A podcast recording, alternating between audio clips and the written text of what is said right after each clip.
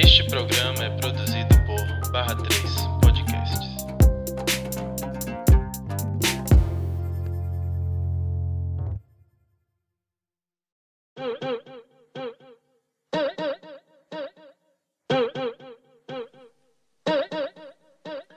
Oi, listers! Estamos de volta com mais um episódio do Lista Preta Pode. Eu sou a Tailon Eu sou Alexandre. E eu sou Clara. e hoje nós vamos falar de ninguém mais, ninguém menos do que a diva maravilhosa, a maior cantora desse mundo. Alexandre deve estar pensando que é Demi Lovato, mas obviamente que não é. Todos sabemos que não. Estamos falando de Beyoncé. E para isso nós trouxemos nosso primeiro convidado, Palmas Listers. É! Palmas. Arthur Antunes, ele que é conhecidíssimo, né, no Twitter pelas threads da Beyoncé e também faz parte do Beyoncé Brasil. Oi, Arthur! Oi, galera. Bem-vindo! Ah, bem-vindo, Arthur. Bom, tudo bom? Vamos falar de coisa boa hoje. É claro, E falar de Beyoncé fala de coisa boa. E para começar nosso primeiro bloco, a gente gostaria de construir, né, essa, esse histórico da carreira de Beyoncé, lembrarmos como Beyoncé começou a ser toda essa estrela, toda essa referência e lenda que ela é hoje, e principalmente como ela começou a tornar sua carreira mais política e mais ativista. Quem vai falar primeiro? Eu posso falar primeiro. Não tenho Pode problema falar, com amiga. isso. Sempre, sempre sou eu falando primeiro. Tudo, tudo. Os listas já estão acostumados com a minha fala primeira. Primeiro as mulheres, É, vai. Primeiro, eu- amo esse respeito, esse grupo. Então, gente, Beyoncé, né? Eu acho que a primeira coisa que a gente tem que botar é o joelho no chão e agradecer de estar vivo na mesma época que a maior artista do século. É a primeira. Ah, eu todo dia. É, é a primeira coisa que a gente tem que fazer, né? Porque ela é o impacto da indústria musical mundial, assim. Não- acho que não chega em lugar nenhum do mundo que a gente. Que qualquer pessoa vai em qualquer lugar do mundo e falar a palavra Beyoncé, ela vai, vai ter algum reconhecimento, alguma notoriedade. A pessoa vai saber alguma coisa, um- algum detalhe, um nome de uma música. Porque é a maior artista do século. Ponto. Sim, Eu Beyoncé se tornou a mesma coisa que Shakira, né? Meus pais conhecem Shakira. Se eu falar pai, é Shakira, ele conhece. Se eu falar pai, é Beyoncé, ele É, conhece. exato. pai é Michael Jackson, ele conhece. Se Exato. meu pai conhece é porque realmente tá muito grande. É a força no nome, né? Na marca. E, é, e, e são poucas as pessoas que carregam essa força da marca, do nome, porque é muito difícil num mundo tão grande, tão plural, você ser conhecida é, em qualquer lugar que você chegar, e em qualquer geração, que é o que a Tailã acabou de falar, né? Eu acho que esse corte, esse corte de geração é importantíssimo. Meus pais conhecem Beyoncé, é, minhas tias conhecem Sim. Beyoncé, as pessoas mais velhas conhecem Beyoncé, as pessoas mais novas conhecem Beyoncé. Eu acho que isso que é o.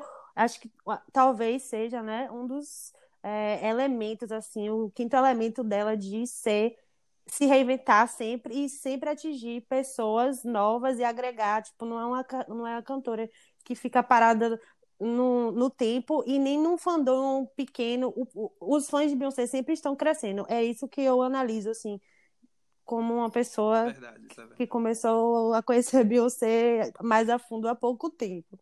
E eu percebo, eu percebo que ela sempre tá, é, o fandom dela sempre está crescendo, a Behave sempre está se reinventando e acrescentando e acrescentando, porque isso vem do local de excelência, né? Ela entrega tudo de maneira ex- extremamente excelente e por isso que eu acho que agrega tanto. Mas vamos, vamos falando aí, vocês, depois eu continuo aqui, minhas observações. Acho que é, Arthur tem muito mais propriedade para falar, então Então, Arthur, né? Vamos, vamos ser direto. Arthur. Arthur, como É, você a- resumiria a carreira de Beyoncé, assim, do começo até hoje? Ah, eu, sim, eu, a- eu acho que a grande característica da Beyoncé é realmente a, re- a reinvenção, né? Ao longo de todo esse tempo. A gente para para pensar, ela está aí trabalhando ao longo de quatro décadas de trabalho. É até meio estranho pensar né, nesse, tipo de, nesse tipo de matemática. É uma artista que começou nos anos 90, passou pelos anos 2000, pelos anos 2010, e já vai encaminhar aí para os anos 2020, é, fazendo trabalhos de excelência, chamando a atenção do público de uma forma assim gigantesca. Tudo que ela se propõe a fazer vira um grande acontecimento, né? E com muita referência. Eu acho que o ponto da Beyoncé é justamente esse, né? Se manter relevante ao longo de tanto tempo de trabalho é, é, e como a Clara falou, conquistando fãs a cada dia que passa. A gente teve uma percepção de mudança da carreira dela, né?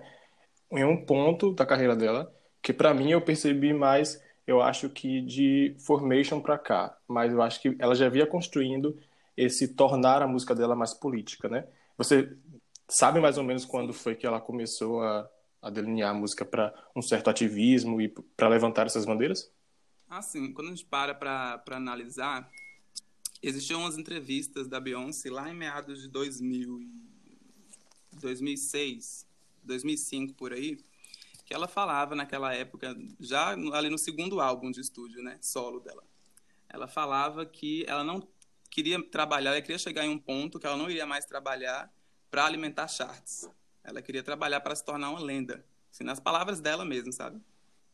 E eu acho que, como todo artista evolui, a evolução da Beyoncé se deu a partir daquele momento, assim, final de 2009, início de 2011, quando ela resolveu seguir carreira, gerenciando sua própria carreira, digamos assim, é, tomando plena atitude de, de quem contrata, de qual dançarino contrata, da, da cor da roupa que Ciclano vai usar no show, de como, de, de, como que vai funcionar a escadaria do palco, assim, tomando noção de, de, de todo o processo criativo mesmo da sua arte.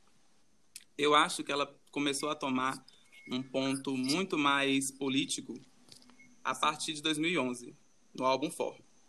Foi, é um álbum que a gente trata como um álbum de transição né, na discografia da Beyoncé, que foi um álbum onde ela começou a, a, a mostrar uma independência maior, a tratar de temas mais, mais intrínsecos e mais íntimos a ela, né, como a, o feminismo de uma forma mais, mais abarcada, por mais que em álbuns anteriores ela já tinha trabalhado é, é, de uma forma mais sutil em letras. Se a gente pega, por exemplo, Irreplaceable, a gente tem uma letra, sim, sim. assim, é uma pessoa que é dona de si, que não aceita é, é, é nenhum tipo de subversão. Até mesmo, assim, as, as, as, músicas mais consagradas, quando a gente pega, a gente pega uma single ladies uhum. da vida. Verdade. A gente tem, a gente tem uma, uma, uma, uma, uma exaltação, né, do poder feminino. Vem o Round World Girls, quando a gente pega, por exemplo, Independent Woman, de 1970, 1997. Meu Deus, ele sabe os nanos, ó, na, na língua. que, é, que é uma composição, que é uma composição da Bey, então, assim, ela sempre teve essa vertente, essa, essa noção de que ela ia chegar a um ponto da carreira em que não iria mais existir uma preocupação com, com charts propriamente dito, né? Mas uma preocupação em passar uma mensagem, em, em mudar, em usar a sua voz, digamos assim, para um propósito, sabe?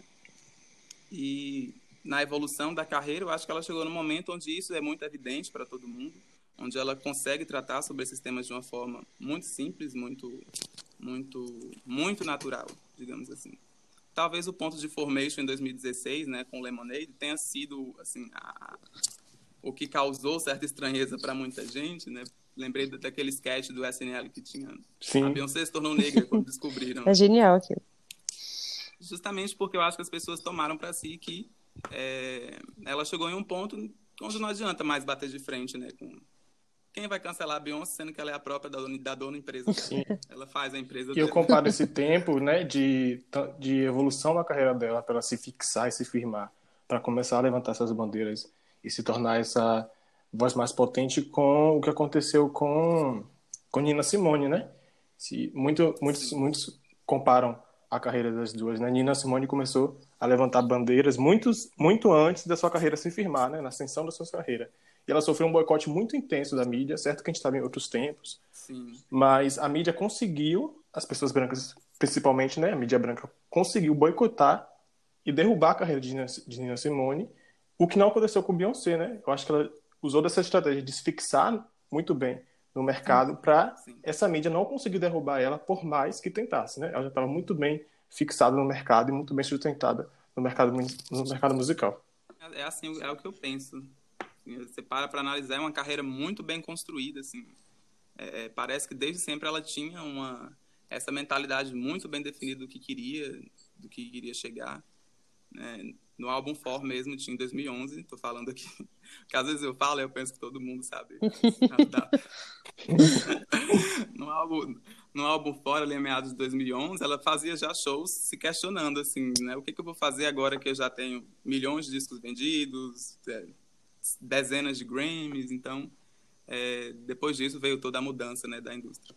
É, uma coisa que me incomoda muito na carreira da Beyoncé é que os haters, né, os fãs de outras divas que atacam a Beyoncé, eles sempre usam, usam argumento de ativista de telão. Eu acho esse argumento muito inválido por diversos motivos. E um deles é justamente o fato de que não é porque ela não falava de racismo da forma que ela fala hoje, em 2005 ou em 99, que significa que nesse momento ela está falando para, sei lá, chamar atenção para ela ou talvez monetizar, enfim, entre outras coisas que sempre falam. Eu acho que ninguém nasceu sabendo de tudo, ninguém tem propriedade para falar sobre tudo sempre. Então é importante a gente perceber que todo mundo tem o direito de evoluir, de crescer, de aprender, de se informar e de sentir qual o seu momento de falar sobre certas coisas ou de defender certas bandeiras, enfim. E a Beyoncé também, ela tem esse direito. A gente sempre fala sobre seguir artistas que se posicionam e que têm, é, que levantam bandeiras políticas, que têm posicionamento, mas a gente também tem que ter a inteligência e o, e o cuidado de pensar que esses artistas não sabem, não dominam todas as coisas e eles precisam se aprofundar nelas para falar sobre. Nem todo mundo tem propriedade para falar sobre todas as coisas. E Exatamente. Para além disso, como vocês já pontuaram, eu também acho que existe essa questão da estratégia, né? Se a Beyoncé fosse uma artista que começasse a carreira dela falando sobre racismo, ela muito provavelmente não passaria do primeiro single. A gente Ela tem aí exemplos Exatamente. de muitos artistas que ficam no caminho porque racismo é sempre uma pauta que faz com que as pessoas te boicotem e você seja visto como uma pessoa que se vitimiza ou enfim. As pessoas nunca querem saber, que- querem enxergar esse Isso. lado e artistas políticos sempre pagam um preço. Que- que Muito arti- alto. Às vezes É, muito é. alto. puxando o gancho de Alexandre, uma materialização desse boicote é justamente o que aconteceu quando ela se apresentou no Super Bowl, né? To- tocando justamente nesses assuntos, trazendo uma estética dos Panteras Negras e dias depois, né, teve toda uma campanha de realmente tentar boicotar a Beyoncé. Então foi a materialização disso, assim. A gente fala, a gente acha que a mídia às vezes age na, na surdina, tentando boi- boicotar, que as estruturas brancas vão tentar boicotar na surdina, derrubar artistas. Mas não, isso foi extremamente evidente, uma campanha que tomou proporções grandes. E outra coisa, outro ponto só para comentar o que Xande falou, é que essa questão de cobrar posicionamento para nós pretos e pretas é muito, eu acho muito escroto porque eu não vejo a quantidade de cobrar Isso. posicionamento de pessoas brancas. Sim, seu artista branco ou seu artista não negro tá se posicionando tan- tanto quanto, ou você tá cobrando o mesmo posicionamento dele para essa causa, você tá pedindo para ele falar da causa que ele representa, e não, não tem, sabe? Então, tipo assim, fica pra gente o dever de falar de tudo, falar das nossas dores, ter propriedade de todos os assuntos, dominar tudo, e não dá, é, o- é o que a Alexandre falou. A gente tem que louvar a hora que a pessoa toma a atitude de falar, não cobrar o que ela não deixou de falar em algum momento, porque todos nós temos é, as condições, né, de desconstruir, reconstruir, aprender, e é tudo no tempo de cada pessoa. Eu, tipo, eu acho super injusto, porque não vê, eu acho que é uma simetria, que não tem simetria na verdade, né, que você cobra muito de uns e não se cobra nada dos outros, passa batido.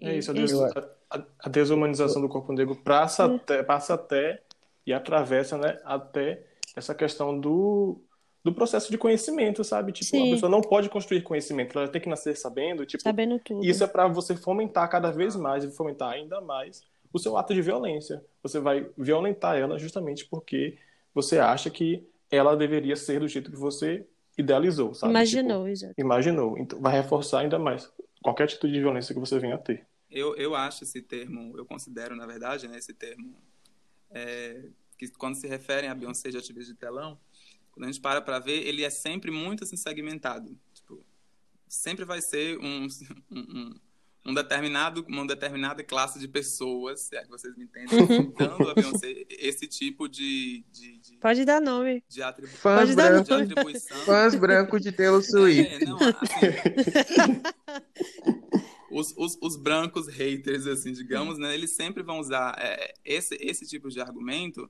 para descredibilizar, desmoralizar, assim, um- uma, uma coisa que não tem o menor sentido, entendeu? Recentemente, agora com Black Parade, por exemplo, é, eu vi várias pessoas, assim, dessa, desse nicho branco, é, falando que a Beyoncé estava usando a apropriação cultural por falar sobre, é, por falar sobre Coragem. Oxum, por falar sobre Emanjá, Tem que ter falar coragem, sobre a né? religião que ela acredita. Entendeu? E usando, por exemplo, disso para dizer que ela era uma ativista de telão. Uma coisa assim que Não tem cabimento, né? é aquele, a- aquele tipo de coisa que você lê e não, não cabe nenhum tipo de resposta, porque é algo construído na cabeça de uma pessoa que não vai surtir diferença, porque não tem uma base de raciocínio é, é, que faça o mínimo sentido, entende? Gays padrões de academia fã de Britney Spears. Exatamente.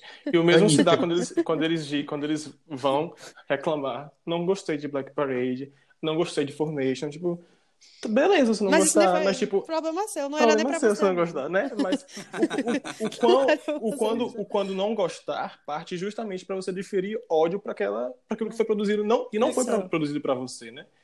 Você não gostar, tudo bem. Cada um tem o direito de não gostar de um- uma coisa que foi produzida. Mas a partir do momento que você não gosta daquilo e que essa arte foi produzida justamente, né, para corpos marginalizados, que são constantemente marginalizados e são retratados de outra forma, você difere ódio a isso, você está sendo contra toda essa essa disputa de narrativa desse corpo negro, né, que é sempre tratado pela questão da violência, que é sempre marginalizado. Então, você está reforçando ainda mais, né, narrativas de violência o tempo todo.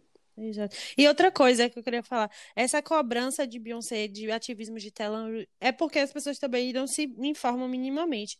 E eu acho que também é do perfil de Beyoncé, ela é extremamente reservada no cunho da vida dela pessoal, o que é completamente natural, porque ela foi atacada, exposta, acusada de um monte de coisa absurda, então é óbvio que ela quis se fechar no mundo dela. Mas Beyoncé, por exemplo, em 2015, Arthur pode falar até melhor. Eu fiz uma pesquisa, né? E eu vi que em 2015 ela pagou a fiança de várias pessoas é, que protestaram na, num ato parecido com o que aconteceu esse ano do I Can Breathe em relação à violência da polícia que estava acontecendo em Baltimore e outra cidade, que eu esqueci o nome agora. E ela pagou a fiança de todo mundo, só que, tipo, é o que eu acho que é um posicionamento dela. Ela faz as coisas porque ela acredita que aquilo ali vai ter uma mudança é, efetiva. E não porque ela quer mostrar para as pessoas que ela tá fazendo. Quem gosta de fazer isso, de fazer as coisas e mostrar que tá fazendo, é branco. Só isso que eu quero dizer. Então ela faz as coisas dela e pronto, ela- ninguém precisa saber, porque ela quer que seja efetivo para as pessoas que ela tá ajudando, não para o, o fandom ou para consolidar a imagem dela, porque já tá consolidada e não precisa de nada disso. Pois é, gente. Exatamente. Branco posta, posta Eu acho que a carreira da Instagram. Beyoncé, ela, eu acho que a carreira da Beyoncé, ela é muito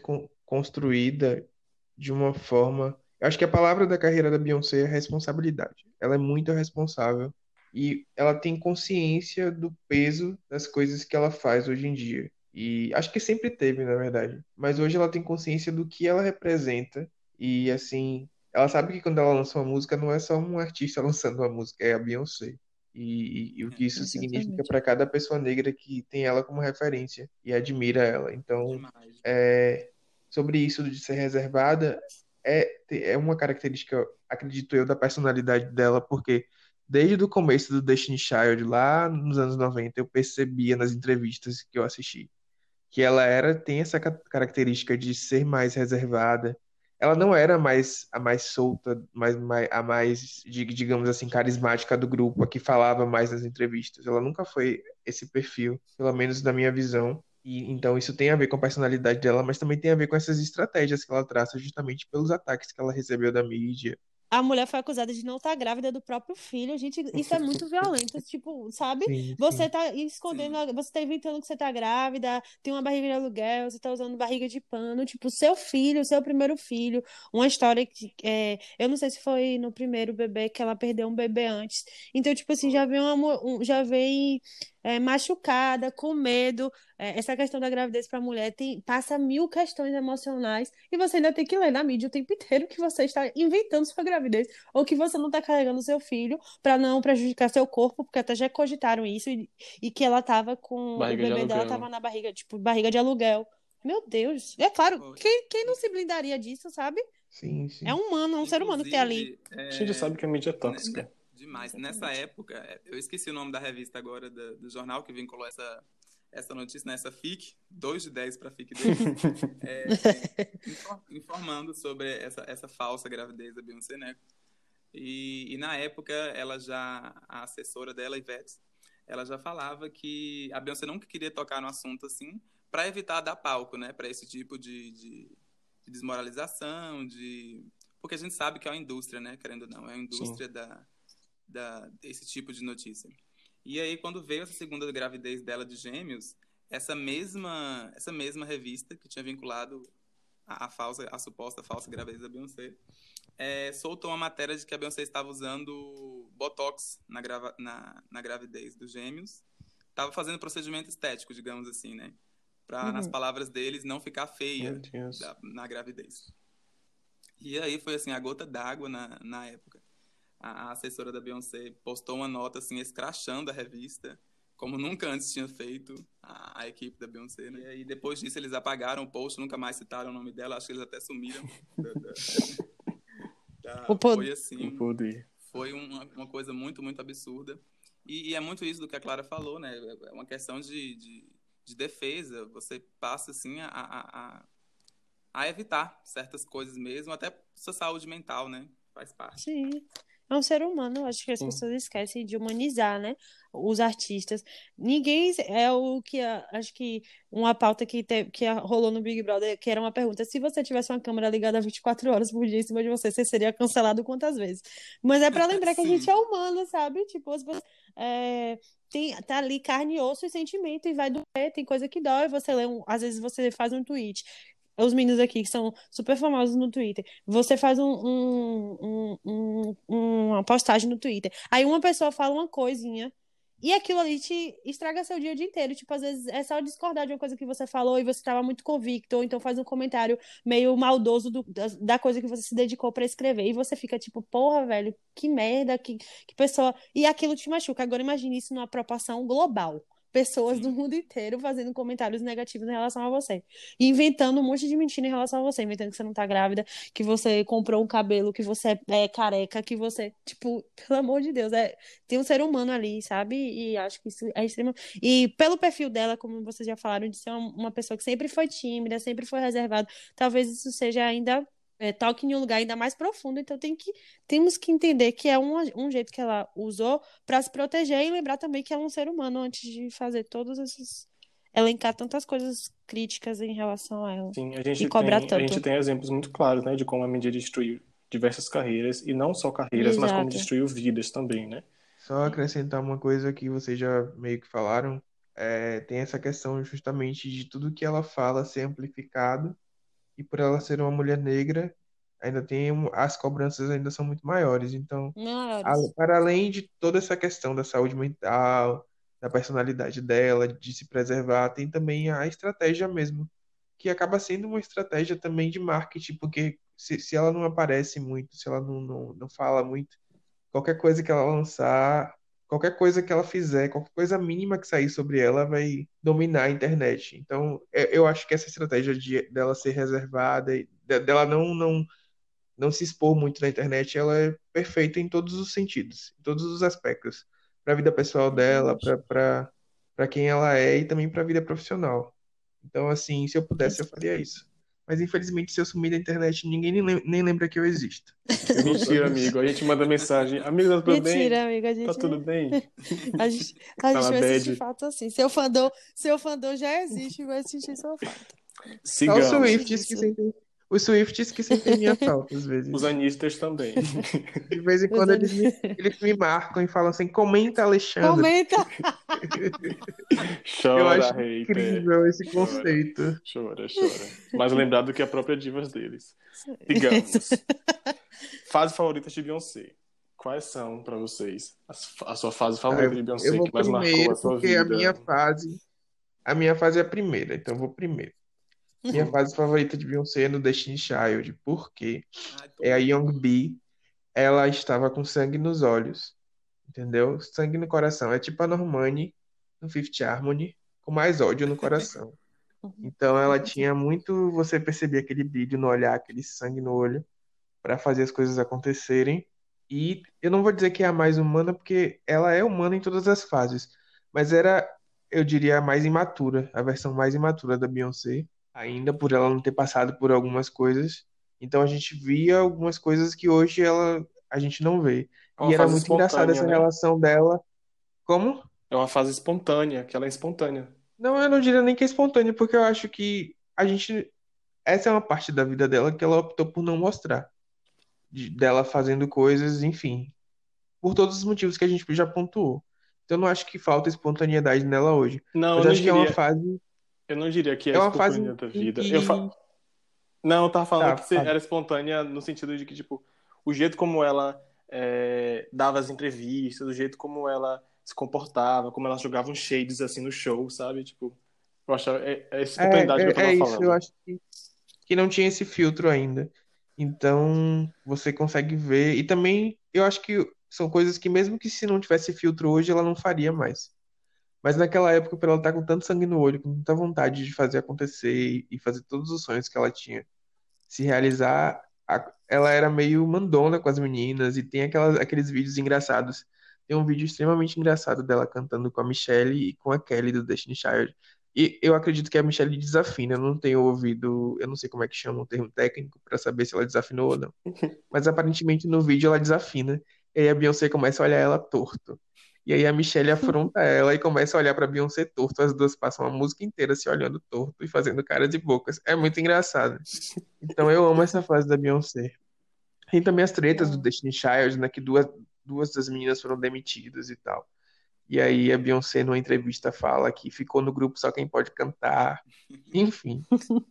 Tem várias coisas. assim. Amo. Ela. E eu adianto pra vocês que a Beyoncé é minha. Nessa formação inicial do Destiny Child, nesse começo, ela é a membro que eu menos gosto. Porque eu, eu amo as, as, as que teoricamente seriam injustiçadas, mas que não foram, porque foi, não foi a Beyoncé, não foi culpa dela, né? Foram desenvolvimentos de gravador, empresário, enfim, depois elas se resolveram. Então eu gosto muito dessa fase da Bey, porque, não sei, é o começo, sei lá, nasce uma estrela. Sabe quando você tem uma referência, sei lá, de filme, aí fazem um filme de origem, é tipo isso. O filme de origem da. Beyoncé. E aí eu acho que é a minha fase favorita por isso. E, Arthur? e ver também Uhum. tudo, onde ela chegou. Porque assim, cara, ela, ela foi muito longe, assim, eu, eu acho, né? Isso. Na minha concepção. Sim. Mesmo ela tendo toda uma base, todo um apoio familiar pra fazer, todo, muita gente acreditou nela. Ela, eu acho que ela foi além, porque você se tornar uma lenda da música. É, Na idade da Beyoncé, a Beyoncé não tem nem 40 anos ainda, gente. verdade. E ela já é, tipo, pra mim, pelo menos, ela já é uma das maiores artistas da história. Com Eu certeza. coloco Ela é. ela do lado de Michael Jackson, enfim. Total, total. Então, Ela é. é muito legal ver esse comecinho, assim, que ela era mais gente como a gente, sabe? E acho que é É. por isso que é a minha fase favorita. Arthur? Real. É... Ah, a minha fa... eu, sou, eu sou muito suspeito pra falar, né? Todas. Nunca favorita, todas. Fase favorita. Mas, é... assim, em termos pessoais, né? Uau, galera. Eu acho que eu gosto muito do For, 2011. Porque, assim, foi um álbum muito, muito importante pra mim, sabe? Assim, é, cronologicamente falando, esse momento muito bonito, assim. Mas eu também amo muito o Lemonade por, por tudo que, que, que o álbum simboliza, assim, pela, pela estética, pelo conceito, pelas referências, pela mensagem, pelas várias mensagens, por sinal. E pela força também. Então eu acho que eu fico aí com For e com Lemonade nesse processo. É, não me cancelem, mas eu concordo com o Arthur no, no- no- quando ele fala do For. Pra mim, a sonoridade, eu amo a sonoridade do For. Do For mais do que do Lemonade, apesar do- de eu gostar mais de tudo que Lemonade é. Mas a sonoridade do For pra mim é melhor. Eu amo tudo nesse álbum, é perfeito. Eu amo que ela. Saudades. O for é o, é o que eu menos gosto, gente. Não me cancele também, né? Mas, tipo, o, não é uma questão de não gostar, né? É menos gosto, porque Beyoncé não tem como não gostar de algo que Beyoncé faz. Exato. Mas é o que eu menos gosto, assim. O for foi quando eu fiquei na dúvida na carreira de Beyoncé. Eu fiquei assim, gente, não, não entendi o conceito. Mas ao, ao longo que você vai digerindo, você vai percebendo que o for é bem legal. Love on Top, meu Deus, aquele clipe é breguíssima, mas é maravilhoso. Tudo na minha vida. Eu um não acho melhores- brega, não. Eu acho bem breguinha, mas eu acho maravilhoso. mas eu fico com, É, entre assim- Arthur, com Ar- como o Arthur falou, ele fica entre o, o Lemonade e o For. Eu fico entre o, o Lemonade e o Beyoncé. Apesar de Beyoncé também ser entre, eu entre um desses meus favoritos, assim, mas eu fico entre os dois porque os dois foram muito marcantes, assim, sabe? Porque a gente tem, tem músicas que a gente gosta muito, mas que depois a gente esquece que elas existem, né? Mas quando uma música marca a sua vida, ou marca uma parte da sua vida, ou um período, ou um momento, assim, eu acho que você carrega ela pela sua trajetória. E tanto o Formation, o Lemonade, quando, quanto o Beyoncé foram lançados assim espontaneamente. E quando eu tava com meus amigos assim, então, por exemplo, eu lembro quando o Beyoncé saiu assim de madrugada, eu tava conversando com um grupo de amigos, a gente gritando, gente, Beyoncé lançou algo, Beyoncé lançou algo, sabe? Aquela coisa bem adolescente, assim, gente, Beyoncé lançou Ah, eu tava dormindo, que ódio. E a gente começou a ouvir faixa a faixa, a gente conversando sobre cada faixa, conversando, dialogando, assim, buscando as referências. Ah, E, tipo, foi muito bom. Foi uma a gente virou a noite, assim, conversando sobre o álbum. E foi um dia que marcou, assim. E são amigos que eu carrego até hoje. Amigos do, da- 13 do meu ensino médio. 2013, amo. Do meu ensino médio que eu carrego até hoje. E aí, quando o Beyoncé lançou o... Porque antes dela lançar o Lemonade, ela lançou o clipe de Formation. E quando ela lançou o clipe de Formation, eu tava com esses mesmos amigos. A gente tava junto, assim, conversando uma tarde. A gente tinha se juntado pra jogar e conversar. E, de repente, entrei no, no Facebook. Gente, lançou o clipe Formation. O quê? O quê? Foi à tarde. Foi- E aí, Foi. vamos, jogando na televisão, começamos a assistir, buscar as referências. Meu Deus, vamos ver a letra, vamos ver a letra. E foi tipo surto, assim. Então, Beyoncé sempre se cru- se cruzou entre nossas amizades, que a gente se man- mantém até hoje. E Ah, eu- é muito, foi muito especial, assim, de como isso se relaciona também com as questões de- da gente, do grupo. Então, Beyoncé e Formation, é, o Lemonade, marcaram muito. E não também pela referência que Lemonade traz, todos os aspectos, toda a estética, todas as questões, todo o fogo no olho que ela traz, porque o Lemonade é um álbum mais visceral, né? Tem muita ra- raiva ali, tem muita revolta também. Quando ela canta com Ken- Kendrick Lamar, é de, tipo, alçar as veias da, da, da garganta. Potente também. Então, esses dois álbuns, eu fico com esses dois. É, você falou de É. Formation, só uma coisa, eu lembrei também de quando saiu. Você falou que uniu suas amizades. No meu caso, Formation saiu, eu lembro que foi na mesma semana ou no mesmo mês que essa mina é louca da Anitta. E aí eu Meu tava na Deus. casa de dois amigos, um Anitta e um Beehive. E aí eles começaram a discutir qual clipe era melhor. E no meio disso eles Meu brigaram e virou uma briga tremenda. E eles pararam de se falar, só voltaram a se falar dois anos depois. Essa foi a Meu minha história de. Formation. Mas é isso. Coragem de comparar, viu, Anitta com Beyoncé. Uma coisa Meu interessante Deus. que você falou dessa memória que a gente constrói nas coisas que ela lança. Eu também tenho memórias do 4, por exemplo, porque eu lembro que foi o primeiro disco que as pessoas falavam assim: ah, Beyoncé flopou. E eu Verdade. acredito que realmente foi o menor desempenho comercial dela até hoje. É, Mas assim, eu lembro que foi surpreendente ela cantando no VMA, e aí ela mostrou a barriga de grávida. Eu E a Lady Gaga tava na premiação vestida de homem. Foi muito icônico isso. E Kanye West abraçando Então, o Jay-Z. Eu lembro, Eu vi esse clipe, eu vi esse vídeo hoje. Eu vi esse, eu vi esse momento. Incrível como essas premiações marcam também, né? Porque a gente olha para a plateia e a É. gente vê, né? Tipo, Beyoncé, é, Jay-Z e Kanye West se abraçando, Lady Gaga do lado. Gente, isso seria possível hoje? Eu acho que não. Sei, também não. Pois é. Deixa eu ir para minha vez. Agora eu vou aqui falar da minha fase. A pergunta era: qual a sua fase favorita? Aí eu vou explicar. Eu não escolhi um disco. Eu escolhi o Homecoming. Por quê? Porque foi o momento que eu vi com não que eu não percebesse antes. Eu fui uma criança criada pela MTV Brasil, finada MTV Brasil. Eu também. Então, eu assistia muito clipe, eu via toda a programação da MTV, mas eu era uma criança 10 e, e, tipo, eu não, me, não era uma coisa que me prendia, sabe? Es- Essas questões de acompanhar um artista fortemente, assim. Eu não era fã de ninguém, eu fui virar fã de gente adulta, velha agora. Então, eu, mas assim, eu me lembro de Deja Vu, eu me lembro, eu me lembro muito de Deja Vu. Eu lembro de Sweet Dreams, que eram tão icônico pra mim que eu e minha irmã, é, eu sou gêmea, e era o ano, no ano, no ano seguinte a gente ia fazer 15 anos. E aí, tipo, a gente ficava. A gente acabou que a gente não fez festa de 15 anos e tal, mas a gente ficava. ca- pra- Eu ficava pra minha irmã, Thay, a gente vai fazer alguma, alguma dança de 15 anos com essa música. Eu me lembro muito perfeitamente que a gente tinha escolhido Sweet Dream pra fazer, porque era. Era muito icônico, era um clipe assim, tipo, hoje em dia a gente vai ver vai achar péssimo, porque a, é, a questão do, da tecnologia e tal, porque é um fundo todo criado, assim, parece É, é digitalmente, né? E hoje a gente pode até olhar e rir, mas na época era um impacto pra mim. Mas eu já eu acompanho, acompanho a Beyoncé assim, pela MTV Brasil, e ela toda hora tava com clipe, porque Beyoncé sempre se, se apegou também nessa questão da estética dos clipes, e sempre lançou clipe, assim. E ela entregava tudo, o diva pop real. Mas o Homecoming foi assim, eu me lembro do dia que passou, porque foi uma das transmissões, acho que foi a primeira vez que eles transmitiram ao vivo, não foi? Não sei, Arthur vai me corrigir se eu estiver errada. Eu lembro de ter assistido em casa e eu fiquei, eu me arrepiava o tempo inteiro. Era um arrepio que vinha da cabeça, tipo assim, até a cabeça, sabe aquele arrepio que arrepia o cabelo mesmo, sem brincadeira, real. E quando lançou no Netflix em 2019, ano passado, eu fiquei semanas assistindo todos os dias. E eu chorava sempre na, na hora que ela entra na escada, que ela sobe na escada, e ela dá uma, uma risadinha assim, pega no microfone. Eu chorava e eu choro até hoje.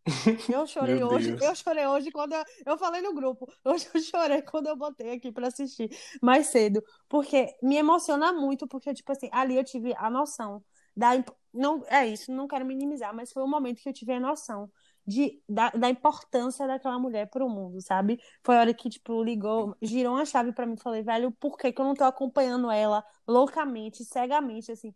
Porque porque eu tô tão distante dessa mulher, porque ela é um ícone, eu tenho, a gente, e isso não é brincadeira.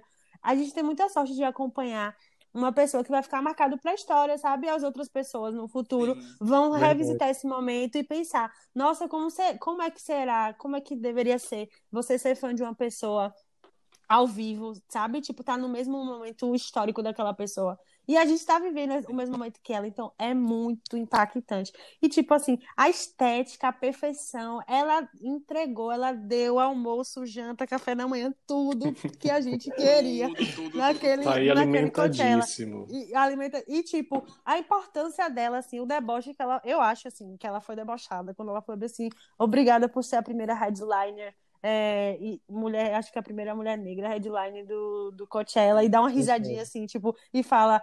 Que, ela faz uma pergunta retórica, tipo, como se perguntasse que a, no, eu sinto, é a mensagem que ela me passa, né? A interpretação do fã. Que ela fala assim, tipo, que absurdo, em né? 2019, que absurdo eu ser a né? primeira né? em, 2000, em 2018. 18, verdade que absurdo. Tipo, pra mim ela quer falar assim, quando ela dá uma risadinha, tipo, que absurdo, né? Mas eu tô aqui. E o que ela faz, que é simplesmente, ela falou assim: ah, tá, nunca tiveram é, uma mulher negra. Agora vai ter uma mulher negra e o máximo de pessoas que eu puder botar negras em cima de um palco. Aí ela vai e bota uma arquibancada para caber todo mundo, tipo, velho, quem fez isso na história, Linda. sabe? Né? É, lindo, é lendário, é lendário, realmente. É, é a hora que a pessoa deixa de ser pessoa e vira história, vira lenda. Então, esse momento do Homecoming, o, o Beychella é um momento para mim, assim, minha fase favorita dela, que não acaba não sendo uma fase mais é esse momento. E aí vem o Homecoming mesmo, né? O DVD, o DVD é ótimo, né? O filme, DVD, eu me entreguei na minha idade aqui agora. o, o, Videocassete. O, o VHS. Mas veio o, o Homecoming e documentário. o documentário todo construído, tipo, ela assina, ela dirige, ela... Então, assim, as multifacetas dela, porque ela é extremamente competente em tudo que ela se dedica, né? Virginianíssima. Então, ela fez aquilo com muito cuidado. Ela, ela quis mostrar, assim, para as pessoas negras. Ela fala isso, que ela queria que as pessoas que tivessem sido rejeitadas por causa da sua aparência se sentissem acolhidas no, no palco. Então, ela faz com muito cuidado pra gente, sabe? E pra gente, eu digo, nós pretos e pretas. Então, tocou no fundo, não é só uma diva pop, sabe? É uma diva pop fazendo uma, fazendo uma coisa com muito cuidado, entregando um trabalho com muito cuidado, com muito afeto, porque é o que a gente precisa no final. E afeto vem por música também, vem pela arte, é isso que é o Lista Preta também acredita. Então, é o momento para mim. Eu sou eu extremamente tenho, eu tenho uma professora, Eu tenho uma professora que fala que a arte é um dos melhores jeitos da comunidade negra refletir sua existência. Eu carrego essa frase para minha vida, assim, porque é isso, né? A gente, a gente, a gente se suporta muito através da arte, né? No, hum. sentido de suportar e de dar de suporte, suporte, ao outro, né? né? De você manifestar suas emoções, de você poder manifestar sua revolta, manifestar diversos, diversos sentimentos, né? Atravessa assim a comunidade negra muito. É, sobre sobre o homecoming, eu acho que assim, é, tem toda uma representatividade também, né, em torno do, do show. Eu lembro que na, no, na, na, época da transmissão, transmitiu aqui no Brasil, acho que eram as quatro Isso. da manhã, três da manhã, não lembro direito. E, meu Deus do céu, a cada cena, a cada take do, do show, eu faltava morrer aqui em casa, gritando, porque é, é, é uma coisa muito, muito assim, muito afetiva. Quem, quem, quem minimamente acompanhava realmente, né, como, Clara falou, sentia que ela estava ali resumindo o, a carreira dela naquele show, entendeu? Tipo assim, tinha momentos do show que eram bem específicos de, de, de turnês anteriores dela, entendeu? Que ela resgatava e colocava e isso dava assim um, um brilho, uma coisa muito, muito, muito bonita. Né? O fato dela trazer a irmã dela para dançar Get Me Body no show, o fato dela trazer Tudo a na Destiny's minha Child para cantar no Isso. show, trazendo Jay-Z e tal, é, citando a, a filha dela. É muito, muito bonito, muito representativo mesmo. E eu acho que é um realmente um show assim que todo fã ama de paixão e né, aclamação. É, você lembra dos Foi- números? É porque eu li em algum lugar que ela, o show custou, o Coachella pagou ela X, e aí ela pediu os direitos de, de imagem e ela vendeu por muito mais. Você, você, você lembra dos números? Não, não vou, não vou lembrar ela- dos números, mas teve, teve isso mesmo. E além de teve tudo, ela é uma hiper empresária, porque ela, Hiper. acho que ela isso. Sim. cedeu, ela, ela pediu os direitos de imagem e, e o show foi um valor um pouco abaixo do que seria. Foi exato. Mas aí ela vendeu pra Netflix a muito mais, ela ganhou, tipo, absurdamente mais. E ela fez o Sim, melhor sim, show da história. é empresária. E eu gosto também da, do, doc- do documentário, né, que traz. Você consegue. Eu gosto quando ela traz essa, essa perspectiva da vida pessoal dela, mas a gente consegue ver a vida pessoal dela pela visão dela, né? E não pela visão Isso. da mídia, do que vai tecer nessas faixas de fofocas, enfim.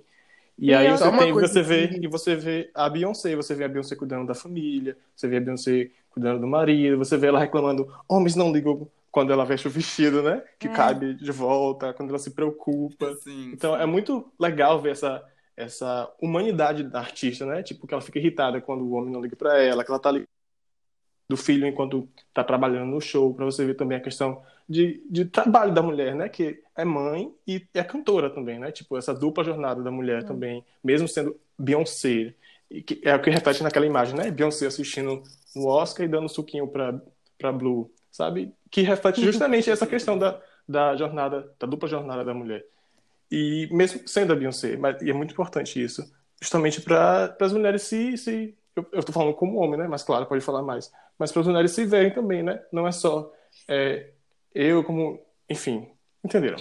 É, Eu entendi, amigo. É isso, ela, a mulher, a, a pessoa, o ser humano, Beyoncé, a que é esposa, que é mãe, que trabalha e que tenta conciliar tudo isso. E, tipo, também eu acho que tem ali um detalhe que é tudo que ela teve que passar, ela saiu da gravidez, do, do- gravidez dos gêmeos e acho que dois meses depois ela fez o Homecoming, o Beychella, na verdade.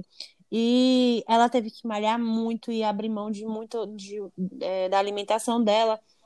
E você vê como também tem essa questão da pressão estética, né? Que a gente podia até abrir aqui um parêntese, Uhum. como o Beyoncé ultimamente tem sido cobrada em relação a corpo Total. e em relação a, a corpo, a proporções, porque o braço de Beyoncé tá mais cheinho, porque Beyoncé nesse vestido.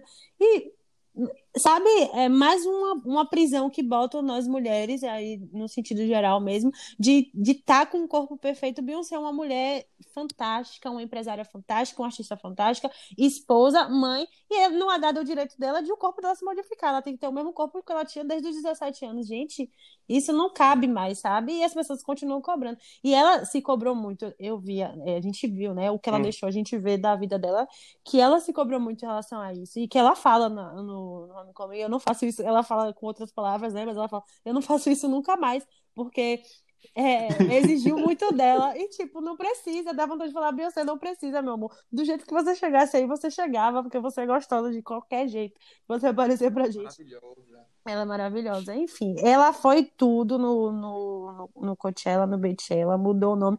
É, tem um dado aqui, 41 milhões de visualizações na primeira semana, que foi a apresentação mais vista na história do YouTube. Ela se consagrou mesmo para a história é, nesse momento, né? E ensinou, como o Alexandre falou, ensinou como se faz negócio para o próprio dono do Coachella, que nunca cogitou botar a mulher preta. A primeira mulher preta que ele botou, além de tudo, ainda faturou em cima dele. Um beijo e um abraço, né? Um beijo e um abraço. Total, total. É, Um só beijo. algumas coisas que eu queria falar, porque a gente meio que misturou todos os blocos, só pra quem tá ouvindo entender. Porque a gente tinha um bloco pra falar só sobre o ativismo, um bloco pra falar das eras que a gente gostava e um bloco pra falar da evolução da Beyoncé. Já tá tudo misturado. Enfim, vocês que lutem. Mas assim, uma coisa que a Arthur falou que eu queria ter falado antes sobre isso, ela trazer a carreira dela toda no, no, no, no Coachella. Isso é uma característica muito massa da Beyoncé, de ela estar sempre trazendo a carreira dela as, pro show, pro, pras eras, assim. Ela sempre traz o que ela Sim. já fez. A história. É, né? e, e isso é uma forma de estabelecer ela como lenda, porque ela, a gente pega as coisas que ela fez no passado e a gente, quem não conhece, passa a conhecer, e quem conhece passa a relembrar, enfim. Então, é- ela sempre traz. Se você reparar isso nos DVDs dela, ao longo da, da história, assim, ela sempre tem um momentinho, pelo menos, que ela vai fazer um revival das coisas que aconteceram com ela e tal. Isso- Eu acho isso muito foda. E uma outra coisa que eu queria falar é que como cada um pontuou as eras e a gente pulou toda a era de, de bateção de cabelo da Beyoncé, eu acho isso uma afronta. Então eu, eu queria falar um pouco sobre isso, que é tipo desde o B-Day até o IM. Eu acho assim, vida longa essa era. Sinto saudades da bateção de cabelo, sinto saudade da farofa, sinto saudade. Eu acho que os clipes não eram tão bons quanto são hoje. Tem clipes maravilhosos, ó, tipo Telefone Single foi um ato, o maior ato É. da, da última década. Isso é, mas assim, eu acho que ela eu acho que foi um ponto de evolução, se você considerar todos os clipes da era. Para as eras atuais, eu acho que hoje em dia é muito melhor. Mas em termos de coreografia, de cabelo, de tudo, eu sinto muita saudade dessa, dessa época, porque era tudo, gente. Tudo na vida da gay, Beyoncé. Eu lembro, eu gosto dessa época que Beyoncé incorporava realmente a diva, que era aquele cabelão, aquele negócio no, aquele vento no cabelo, aquelas coisas todas brilhosas. Era, ela incorporava essa, essa diva mesmo, né? Que chamava. Uma outra coisa, é, Arthur, me corrige se eu estiver errado, mas acredito eu que o IM foi a, a era de maior sucesso comercial da Beyoncé, mundialmente, não? Os Foi. singles, assim. A gente tem Halo, que é tipo, todo mundo conhece, qualquer pessoa conhece Halo. Single Ladies, enfim. É, é, é, é muito também da. Foi o que eu estava comentando hoje, inclusive, né? Que, que a era IM Sasha Fierce ela é a era mais longa da Beyoncé, né? Assim, em termos é, comerciais. Foi lançada. O primeiro single foi lançado em 2008, em outubro de 2008, se não me engano, que foi Single Ladies, Uhum.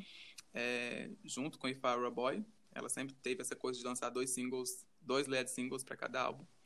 E terminou em julho, se eu não me engano, julho de 2010. Então aí a gente teve quase dois anos de álbum. É uma coisa que hoje em dia, Uhum. para nossa, para nossa, pro consumo de hoje, né, é uma coisa completamente impossível, né? Um álbum só, tendo aí dois anos de duração. E foi um álbum que teve uma turnê mundial propriamente dita. Ela passou pelo Brasil, fez shows é, em todos os continentes. Ela veio em divulgou Salvador, foi muito momentos. Meu Deus. divulgou bastante. A gente tem vários, vários shows. Então, é, foi. E depois, né? Anos depois, tem várias entrevistas dela falando que não ia fazer esse tipo de coisa nunca mais na carreira dela. Porque é um desgaste muito grande. Imagina você é, é, lançar um projeto e sair pelo mundo e gravar clipe, gravar entrevista e ao mesmo tempo gravar música e participar de premiação. É, por exemplo, é uma coisa que hoje eu realmente, de forma alguma, vejo a Beyoncé fazendo. E é aquilo que a gente tinha comentado, né? Passando por um processo de evolução mesmo, né? Assim, mu- muitas vezes as pessoas cobram essa, essa Beyoncé de 2009 no momento que isso é, é assim, Não cabe impossível. mais. É impossível a gente É ter impossível. uma Beyoncé fazendo o que ela fazia naquela época, até por questão de a indústria, né? Não funciona mais dessa, E ela Arthur, tem três filhos falou- pequenos também, gente. Pelo amor de É, Deus. Ela tem Arthur, três você- filhos pequenos. Arthur, você falou que Beyoncé desistiu de fazer turnê realmente mundial. Desistiu de um show de Beyoncé no Brasil. Sincero. meu amor. Ah, eu, eu assim, eu assim, eu assim. Ai, não toque nesse assunto que eu choro, porque. Ai, que tristeza. Até hoje a gente sonha. Primeiro que a quarentena vai Não sei, acabar em eu- 2022. Depois disso, a Beyoncé vai lançar um álbum com as né? Destiny Childs. Pra depois disso, ela vai ter o hiatus pra lançar o álbum dela mesmo. Aí depois ela vai pensar numa turnê que não Ai. vai passar pelo Brasil. Então, Só Europa. não. É isso. Vamos de Será? chororô. É. Vamos de chororô. Eu acho que essa fase de bateção de cabelo realmente não tem como voltar. Eu acho que é até por escolha artística mesmo. Não sei. Pode ser que ela Evolução. surpreenda a gente com um álbum só de farofinhas. 2009. Não sei. Acho que ela não faria isso. Não. Mas enfim. Ah, eu acho. Acho que, acho que pode ter uma farofinha Mas ali é o que solta, você- Sabe uma que você reflete e bate cabelo ao mesmo tempo, sabe? Uma coisa assim. É, pode ser. Pode ser algo Sim, assim. sim. Tipo, for, Mas como o próprio, falou, Formation. o próprio Formation é assim, né? Dá pra bater um É. cabelo com Formation, gente. Tinha umas teorias, e inclusive, ela de sempre que... relembra, né? É, tem isso. Mas tinha umas teorias de que ela ia voltar com a Sasha, porque ela tava usando uns looks. Eu vi alguém falando. Uns looks muito parecidos com a era, a era Sasha. E eu fiquei tipo, meu Deus, será que ela vai voltar como uma Sasha conceitual, uma Sasha Lemonade? Seria tudo. Uma mistura. Sasha Limonade. Uma Sasha Limonade é o nome perfeito pra drag. Meu Deus, Sasha Limonade. Ai, eu amei. Inspirações. Eu amei esse nome. Catem Inspirações, listers, viu, listers? Alguma, alguma lister drag, um nome novo. Eu amo que no Lemonade, aproveitando que a gente tá falando de Lemonade, ela, eu, eu acho que ela foi assim também, muito real. a gente Fora tava do falando do. AM. E agora tá, Não, Mas mas, não, porque você falou amo. Lemonade agora, amigo. Você Tá falou bom, Sasha tá bom. Lemonade. tá Aí eu certo, peguei Laura. o gancho do Lemonade. Então, falando do Lemonade agora, mudando um pouco, eu acho que, como a gente misturou toda a pauta e tudo mais, o Lemonade, eu, ela falou assim da dor dela, sabe? E ela mostrou um lado que, como a gente sempre comenta, ela eh, se reserva a falar mais, mas ali depois do momento da, da suposta traição, se traiu, se não traiu, e aí ela vem com no Lemonade com algumas músicas tocando nesse assunto, assim, às vezes explicitamente, às vezes um comentário ou outro. E, tipo, a gente ficou assim, é, Beyoncé, até você, né, amiga? Eu entendo, eu entendo seu sofrimento, eu sou solidária à sua dor. E eu tô entendendo o que você tá querendo dizer. E aí, ela fala, e eu achei, assim, super, super legal, super incrível, porque também tem isso de, ah, meu Deus, a, o- a vida é X ou Y, não tem um caminho do meio. E ela veio e falou assim, então, fui traída, rolou isso, eu fiquei muito puta da vida, mas eu vou, eu boto fé aqui e vamos continuar. E ela dá umas, umas pinceladas disso nas músicas do, do Lemonade. Tem o Formation, que, que tem a, a, assim, o- a, a função mais militei, mas a, a- o álbum, basicamente, ela falando disso, e é isso, todos nós do Beyoncé. É isso que eu queria dizer pra ela, todos nós, eu te entendo, amiga. Eu É, gosto muito do álbum. celebração. Como a gente fez um, um emaranhado de coisas, eu queria perguntar se vocês têm mais alguma coisa a acrescentar sobre as eras pra gente seguir. Ah, eu acho não. Eu acho que seria interessante a gente falar sobre o futuro, né? Vocês acham Sim. que... Qual a aposta de vocês pro B7, pro próximo álbum? Ah, Eu, assim, não, não tenho, não faço ideia. Eu juro pra vocês que depois do álbum Surpresa em 2013, eu falei que, assim, ela não, não ia se superar nunca mais. Aí veio o Lemonade, ela superou.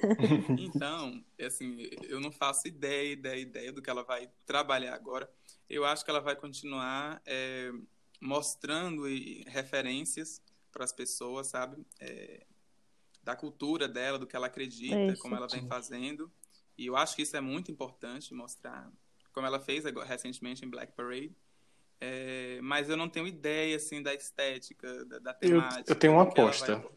Eu acho que ela tem investido em, em retornar às raízes dela. Assim, quando eu falo isso, retornar raízes, a questão é retornar em África. Eu acho que o The Gift foi um, um pincelado disso. Eu acho que na, na nova canção ela trouxe algumas referências muito nesse retornar às raízes. Eu acho que o próximo álbum é uma aposta. Me cobrem quando o álbum for lançado, vamos retornar No aqui no No futuro. futuro, vão, no futuro vão lançar, a gente vai, vai voltar nesse aqui. Mas eu acho que seria algo com raízes em África, trazendo é, muito identidades africanas, uma estética africana, retomando esses, essas raízes dela. Talvez aí, sabe? Um afrobeat, algo assim, não sei. Gostaria. Eu concordo. Eu concordo com o Telão. Acho que o próximo álbum talvez seja uma conversa mais aberta ainda sobre tudo isso, assim. Tipo, esse, essa no Black Parade ela já deu alguns nomes aos bois, assim. E é, acho que o próximo álbum talvez ela venha falando, assim, realmente mais abertamente sobre to todas as questões que perpassam a vida dela e ela não trouxe pra música e talvez ela tenha é, questões, assim, num recorte mais racial, social. E ela falha agora. E acho que vai ficar bem legal se for assim. Mas qualquer coisa que ela fizer vai ficar perfeito. Eu acho que o próximo álbum entregar pra vai gente vai ficar ser. perfeito. Eu acho que o próximo álbum vai ser Sasha Lemonade. Vai ser conceito com Fábio. Meu sonho de infância. Minha aposta. Minha Minha aposta. aposta é essa. Mas assim, eu acho que vai demorar muito pra esse álbum chegar. Eu tô mais ansioso pra esse possível retorno da Desti- das Destiny Childs, porque eu sou muito de si fã. fã, assim, Ah, eu, eu acho fique. Matou, é matou. Poxa, Arthur, eu não dormir Pisoteou. hoje. Pisou Por que você acha que de Alexandre. Ai, amigo, amigo, assim, é, são, são rumores que existem desde 2006. Meu Deus. que as Destiny vão, vão, vão fazer esse comeback. Não, não sei, realmente. Eu acho que. É isso, Brasil. No, no momento, não, não sei, né? A Beyoncé ela pode fazer de tudo. Meu mas sei, sonho eu acho que é- É elas voltando com as outras duas que foram demitidas. Aí sim. Ah, Todas aí você que essa- aí você tá sonhando demais. E a Michelle, a Beyoncé chegar no refrão e falar assim: toma aqui, Michelle, cante o refrão inteiro. Meu sonho. Eu sou muito fã da Michelle, gente. A gente vai fazer um episódio só da no próximo. Ai, lendária, ela é maravilhosa. Mas assim, eu, eu acho que a Beyon- a Beyoncé, uma coisa que eu acho que ela vai investir muito são nas trilhas sonoras de filmes que ela já tem investido. Principalmente porque ela é sedenta por um Oscar e o Ah, Oscar, sim. e, um- um- Sim, sim. e o. Oscar foi muito injusto com ela até, até hoje, né? Não, eu, é, eu acho que, assim, pelo que a gente vem acompanhando, né? Eu acho que ela vai focar a carreira dela a uma, uma, uma diversidade, assim, na indústria, né? Eu acho que ela vai realmente começar a trabalhar mais, a tratar temas diversos no cinema, a fazer produções é, que tratem de questões de gênero, que tratem de questões sobre aspectos é, é, de, de- de cor realmente, de, de local, de fala propriamente dita. E eu acho que ela tem vários projetos, né, já com a Netflix, que já estão firmados, projetos com a Disney, né, existem rumores de que ela está fazendo é, produções, assim, escrevendo diretoria realmente, né, roteiro de, de projetos com a Disney. Vem aí. Então eu acho, eu acho que ela vai realmente, eu acho que ela vai trabalhar muito esse cenário de produção, sabe, Uhum. de produzir conteúdo, de- de- seja filme, seja documentário, seja pra, de forma a, a- a levar cultura para as pessoas próprias, realmente. Ai, que inveja dos fãs da Beyoncé, Eu sou fã de Rihanna, então eu tenho que falar que tenho inveja mesmo. É, essa- uma uma coisa que, é que a gente nem falou no episódio, mas eu acabei de inventar na minha cabeça. Você falou de filmes. E assim, vocês acham que o ponto fraco, talvez, ponto fraco entre aspas, mas assim, a, a parte da carreira da Beyoncé que talvez não, não se desenvolveu tenha sido o cinema, a carreira de atriz? Porque eu, eu percebo que ela tem algumas boas atuações, mas foi uma coisa que nunca, não sei, não, não me parece que deslanchou, assim. Ela Eu acho que não foi algo que ela investiu muito do tempo dela, né? É, eu, é, Talvez. Eu acho que não foi um trabalho que ela, que ela Que ela queria. demandou, assim, é, foco, né? Hum. Eu sempre tenho essa dúvida. Você acha que ela queria e não aconteceu, ou ela nunca quis ser a atriz? Não, eu acho que não. Eu acho que as oportunidades que surgiram para ela no ram, nesse ramo, né, foram assim sempre relacionadas a musicais, Uhum. a, a interpretar coisas nesse sentido. Nada muito é, é, assim atriz propriamente dito, sabe? É isso. Então eu não, eu, eu não- acho que não. Acho que, Por- Porque eu, eu vejo muito como ambição dela desde o começo justamente a música. Eu nunca vi essa ambição É. de ser atriz. Eu, eu sempre vi ela como é, na música como cantora. E ap- apesar de quando ela é, está em- atuando, ela sempre sai bem, ser bem elogiada. É, acri- é, teve o Dreamgirls especificamente, que é um filme que eu já falei aqui no podcast que eu Ah, amo. Eu amo. E também. ela é- foi muito bem, e ela foi muito bem elogiada também. E teve filme que ela fez interpretando uma cantora. Agora eu não vou lembrar o nome do filme, não vou interpre- não vou lembrar a Arthur. cantora, desculpa. Arthur. Ah, se Arthur Cadillac lembrar. Records. Beyoncénário. Isso, Cadillac exato. Exato. Mas foi super elogiada, não foi, Arthur? Foi, foi sim. Inclusive o Cadillac Records é uma produção da que ela interpreta a Eta James, né? E é uma produção que, que tem é, é, que tem como produtora a empresa dela. Nossa. Isso é muito interessante. Eu amo. Que é a Parkwoods Entertainment, que foi a empresa que ela criou em 2008. E, assim, a empresa se juntou com a Sony e com outras, com outras produtoras né, de renome e criou o filme. O filme foi muito bem recebido Foi muito bem. pela crítica, de, de modo geral. E ela tá fantástica, né? Neta James. A gente tem aí At Last, que é uma versão que ficou maravilhosa na voz dela. A Rather Go Blind Nossa, também. Eu acho que ela é muito boa em tudo que ela faz. Ela, é, ela entrega excelência em tudo. Eu Eu só acho que vi- realmente ela não se dedicou tanto para a carreira de atriz, uma- porque a uma carreira dela é de ambição dela. cantora. É, vamos para o último bloco agora, que seria a gente falar um pouco sobre as promessas da Beyoncé, no caso.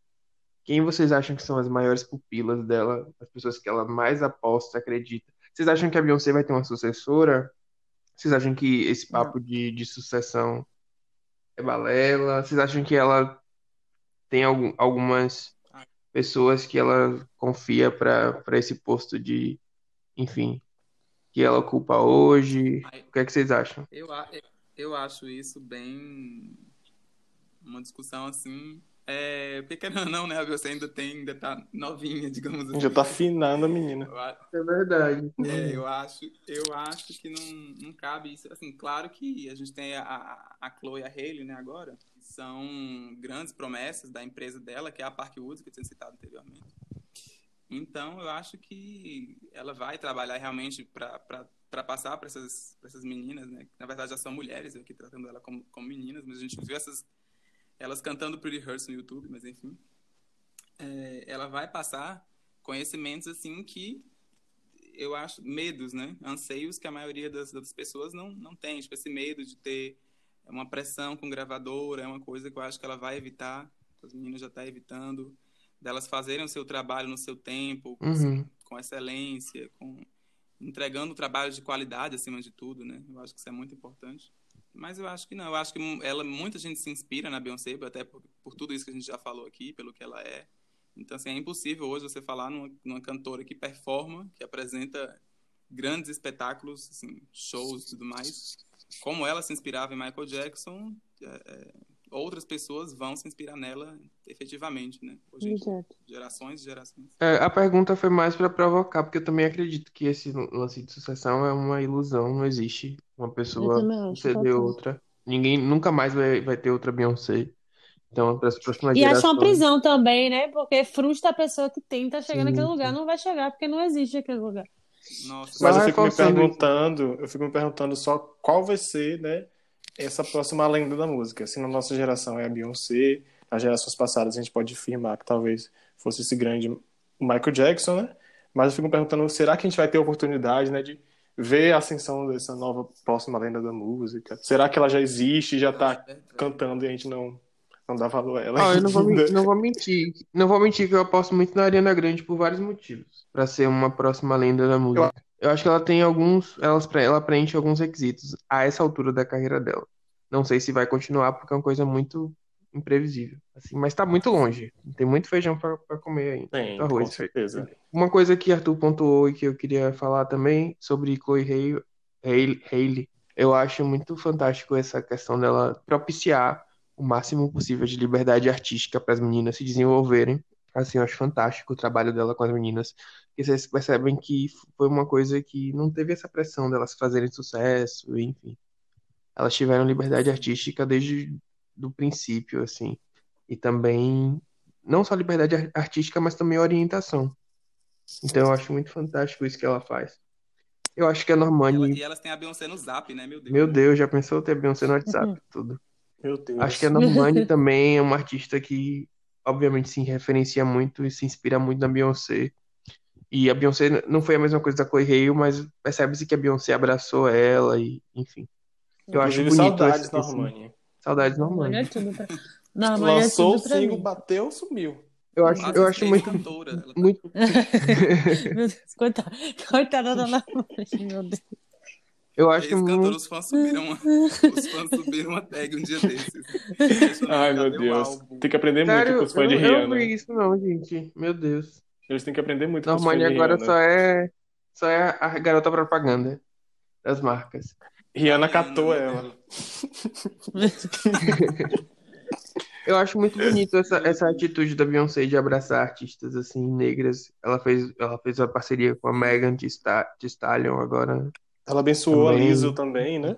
Eu acho massa isso dela abraçar essas pessoas que estão chegando. Acho que também é uma forma dela retribuir o apoio que ela teve no começo da carreira, da família, o sistema. Eu, eu acho muito massa isso, não só da Beyoncé, mas também da Solange, da família deles. Não sei, eu sinto que eles são muito unidos, assim. Se apoiam. É o útero de ouro da mãe. Eu Verdade. acho. Mas tem uma treta com o pai. Eu sei que tem uma treta com o pai. Ah, é, não, eu É, não. O pai é Ai, tóxico. total.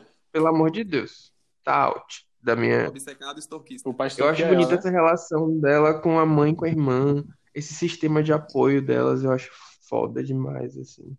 Sempre juntas E a e se impressão, apoiando. a impressão que eu tenho é que quando ela apoia esses artistas, ela meio que tem essa coisa maternal, devolvendo. entendeu? De, de, sei lá, puxar pra. A, própria Normani já deu uma entrevista falando que a Beyoncé falou várias coisas pra ela sobre carreira, enfim. Que ela não ia divulgar, mas que foi muito importante pra ela. Então eu acho massa isso. Eu, eu acho que a Beyoncé é uma coisa que ela vai investir pro futuro também, esse gerenciamento de carreiras de artistas novos. Que ela sabe fazer. Pelo amor de Deus, ela passa por uma girl band, a maior do mundo. Ela, o que ela mais sabe fazer é gerenciar carreiras. Isso é isso. Então, é isso. E a Talvez- atitude que é incrível, eu, que é uma atitude nossa, assim, acho que nós, assim, não, não dá pra generalizar, mas quando chega em um nível de excelência, no topo, sempre quer puxar os que estão vindo atrás da gente, porque sabe da importância de, de você estar num, num local que você tem super acesso, super privilégio, sabe a dificuldade que é chegar ali, então precisa é, apadrinhar, cuidar, que outros cheguem também, né? Abrir os caminhos, e ela fa tá fazendo isso, e torço muito que a carreira das meninas que ela tá apadrinhando dê certo, assim. Não como a de Beyoncé, né? Que como a gente falou que é impossível bater, mas que dê certo também, né? Que faça sucesso. Sucesso não é só E, e tem maneira, da história. é isso, tem maneira de dar certo, né? É. Por exemplo, a carreira da Solange. Isso Eu acho que é uma carreira muito bem dá super certo no nicho, exatamente, no nicho que ela se propõe. Nossa, Solange tem um, um dos melhores, um dos meus álbuns favoritos da vida. Ela é muito Ela é boa tudo. então, também, muito boa. Exato. Mas Beyoncé É, leva, vou leva a risca essa Que assim como a mãe da Beyoncé é a minha personalidade favorita, porque ela chuta pessoas no elevador, ela amo, lenda. A Beyoncé é mais calminha, parece, né? Não sei. Solange é. Gente, vocês, acreditam que esse, essa tudo elevador? Eu já vi gente comentando que Beyoncé deixou soltar o vídeo, tipo, como se ela autorizasse, fosse uma coisa meio montada, porque depois ela lançou alguma música falando desse acontecimento do 4 bilhões no elevador. no- que é da- Ah, e, e, e, e aí ela fez porque ela, ela estava ali, porque Beyoncé nunca deixaria aquilo ali vazar se ela não fosse se aproveitar disso de alguma maneira. Quer dizer, a- o maquiav... cria uma, uma questão maquiavélica em cima de uma mulher que estava ali com sua irmã e seu marido numa situação caso de família, tipo, sabe? E detalhe que a música, e detalhe que essa música saiu, tipo assim, né, um ano depois. Aí o povo, não. Ela fez porque ela ia lançar essa música logo depois. Gente, por Eu favor, amo a criatividade vamos... da galera essa- de criar Eu amo. conspiratórias. Essa tour do elevador rende, rende outra tour, viu? Porque é muita coisa. Só um convite pra quem estiver ouvindo, vão procurar as fotos de Beyoncé, Jay-Z e Solange saindo do elevador. Expressões faciais dos três é fantástico quando você faz esse exercício. O vídeo dela entrando no carro da Beyoncé, o Jay-Z com a cara péssima, a Solange com a cara péssima e a Beyoncé pleníssima, que nem parece que Pleníssima. aconteceu com ela. Entendeu? É, é, é uma coisa. Tranquila. Até os vídeos do elevador, né? não. Ela ali no canto, plena. Estou aqui, manter minha serenidade. Vocês que fiquem brigando. Mas se eu fosse Beyoncé, eu faria a mesma coisa. Eu não faria nada, eu só deixaria acontecer. Ai, Não, nunca- eu, Entre sua irmã e seu marido, você vai fazer o quê? Você eu sou meio Solange. Eu sou sou Tim Solange. Sou Tim Solange. fiz toda uma análise Ah, semiótica, toda uma análise de imagem e pelas imagens que eu vi, acho que a Beyoncé estava apanhando a Solange. Pela expressão corporal dela, eu acho que ela Mas, só- mas eu acho que esse não fazer nada é um apoio a Solange, porque, tipo, se, se Solange tá descendo o pau no marido dela, ela podia fazer o quê? Não, irmã, não faça isso. Não, ela não deixou. Então, eu acho que o silêncio foi a resposta. Eu queria ser uma "Sim, música pra saber tudo continue. que rolou. Eu queria ser uma música também. saber. Eu quero saber essa história completa, gente. Eu queria saber tudo. É, tem, tem, tem um rumor, né, que fala que, que tudo acontece, tudo que aconteceu no, no Met, né, no Met Gala que falam, foi nesse dia, tem a ver com a Beck do cabelo bom e tal, que foi que a Solange brigou por causa disso, porque a Beck tava no evento, Meu Deus. e aí o Jay-Z tava Vixe. meio que ai, ai, ai, né, soltando ali com ela, mas a gente não tem nada, nada assim de efetivo. Mas eu super acredito nessa FIC. Tem, tem inclusive nomes de quem Sim, seria Beck, verdade. Sof- Solange. Algumas sofreram hater, não foi, inclusive? Sim, sim, sim, mas um em específico, ah, não vamos falar nomes, né? Mas teve toda essa turnê aí. Fala e nome, depois. Jay-Z fa- o- Jay-Z o Jay-Z soltou uma o Jay-Z soltou uma matéria dizendo que na verdade eles são família, Sim. que ele, ele encara a Solange como irmã e que tem- ela teria liberdade para fazer o que quiser. Liberdade de fazer o que quiser, Então, tipo, se quiser, se meter o cacete. Tem que Exato. fingir, né, amigo? Tem que Tem fingir. que fingir. Eu só não queria ser o pobre do Júlio. É Júlio o nome dele? Segurança? É. Júlio. É o Jay- Isso. Meu Deus. Vamos, vamos voltar pro nível da conversa que a gente tava exaltando, depois a gente já Ai, voltou. sim. TV Fama, né? A TV Fama. fofoca. Fof... A fofoca. TV Fama, momento, TV, Na verdade, momento fique. é já encerrando, né? A gente falou demais, a gente não É. conseguiu dividir os blocos da forma que foi, foi planejada. A gente falou coisas que a gente não tinha planejado. enfim. É isso. Temos que falar de Black Parade. Programa espontâneo igual a primeira fase de Beyoncé, né, amigo? É isso, a gente- É igual a primeira fase. Para a gente encerrar, Arthur, fala um pouco de Black Parade para quem tá ouvindo, o que é que você achou. Enfim, um resuminho aí. Ah, eu, eu achei, eu acho, eu acho que Black Parade assim chegou num momento muito, muito importante, muito, muito significativo, né? É, é uma celebração da negritude, uma celebração de, de amor, de herança, sobre fala sobre feminilidade, sobre ancestralidade, principalmente. né? É um abraço da história do povo que segue lutando depois desses absurdos aí que a gente tem passado e chega no momento onde ela vai falar sobre, sobre as questões efetivas, vai, vai citar a, a ativista, a Tamika, Isso. que ficou famosa com um vídeo após falar sobre as manifestações envolvendo George Floyd em resposta, né? Ela vai falar sobre os haters, ela vai dizer que ela não pode esquecer a história dela de forma alguma, ela nunca vai esquecer a história, né? Que talvez seja por isso que os haters e a galera que não compreende o fato dela tomar um, posicionamento hoje em dia, por isso que eles enlouquecem, é muito interessante isso na letra, né? Por isso que eles ficam loucos, eles não conseguem aceitar o que eu sou hoje, o que eu me tornei, o, fato aonde eu cheguei. Ela vai falar sobre os fãs, né, que estão ali sempre para defender, para para proteger e partir para cima mesmo de quem fala mal dela, de quem critica porque não sabe. É, então é uma música muito importante nesse momento mesmo. É, assim, até o momento a gente não sabe se é, se é single ou não, acredito que não. É, se- é, chega num momento que define e, e vai enfatizar que a mensagem é mais importante do que uma posição no chart, por exemplo, né? Do, do que ela faz. E o impacto, né? O que ela lança tem muito mais impacto do que charts. Tanto que ela não faz nem questão de, de, de jogar assim de uma forma mais comercial para os charts. É isso, Eu- gente. Vocês Exato. têm mais alguma, alguma coisa a acrescentar sobre a Beyoncé? Alguma coisa que a gente deixou passar? Eu amo que Não, agora. né? O maior artista Eu só, só complementando a Arthur, né? Ela fez também um site, não foi? Divulgando vários empreendimentos de negros e Sim, negras. Sim, importante. E foi-. Uma atitude muito massa, né? Tipo, você se, ser é, divulgado gratuitamente por Beyoncé, né? Isso é mais uma atitude que reforça essa questão da Beyoncé nesse sentido de nós por nós, né? Ela vai, ela tá naquela posição de privilégio, ela vai trazer outros para perto dela, para somar e para deixar outros fortalecidos também. Isso é muito massa. A música foi lançada no dia de, de emancipação né, dos, dos escravos nos Estados Unidos, se eu não me engano, é o dia que eles celebram Isso. a liberdade. Isso.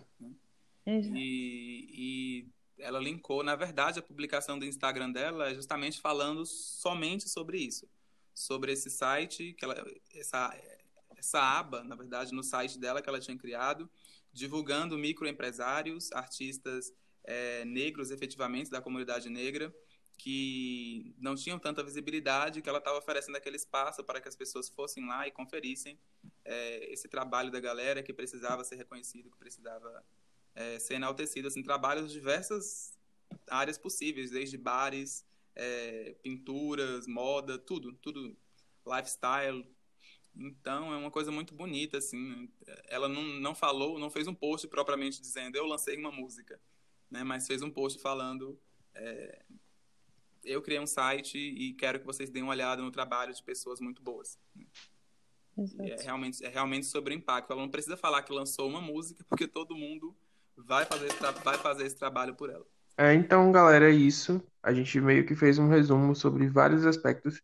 Falar sobre Beyoncé é um pouco mais complexo do que parece, porque é muita coisa, são Muito. quatro décadas de carreira, então a gente tentou fazer uma síntese de, com alguns pontos altos e muito possivelmente a gente deixou passar muita coisa. Comente o que Muita. que você achou da nossa discussão, das eras que vocês consideram favoritas, melhores, dos acertos, dos erros, da, da, da evolução da Beyoncé, enfim, o que vocês acharam do episódio. Comentem também sobre Black Parade e o que vocês esperam pro futuro aí, o que, que, é, o que vocês acham que a Beyoncé vai entregar. no futuro. É isso, Gostaria obrigado. de Arthur, agradecer também, né. Arthur? Dado do Lista Preta Pod. Muito obrigado pela sua. Você está sempre convidado a voltar se quiser. também. Obrigado, Arthur. Episódio de Beyoncé 2. Arthur, muito. Você volta. Arthur vai ser convidado Arthur, fixo. fala seu arroba. Ah, Eu, isso. eu sei que falou no começo, mas reforça no final os arro... Tudo, seu arroba. tudo aqui. Sempre que precisarem, estamos aí, né? É Antunes Arte em todas as redes. Soletra aí. Tunis Arthur. Arte. Soletra, Arthur. Porque pra. assim, Seu letra aí. é, É A-N-T-H-U-N-E-S-A-R-T-H. Antunes Arte. Arrasou. Então, o TH, tudo. é isso. Sigam então Arthur nas redes, gente. As threads deles são ótimas, entendeu? É o nosso principal concorrente no Lista Preta, porque são os melhores threads do Twitter. Ninguém faz thread melhor do que nós e ele. Então sigam o Hum. Arthur. A gente vai colocar as redes no nosso Twitter, também no Instagram, pra vocês seguirem. É isso, É obrigado. isso. A gente volta Obrigado pelo convite. em julho. Em julho? Até, a- até mais. Até mais. Em Em julho. julho. Tchau, galera. Beijos, Até mais, um beijo. beijos. Beijos, listeners.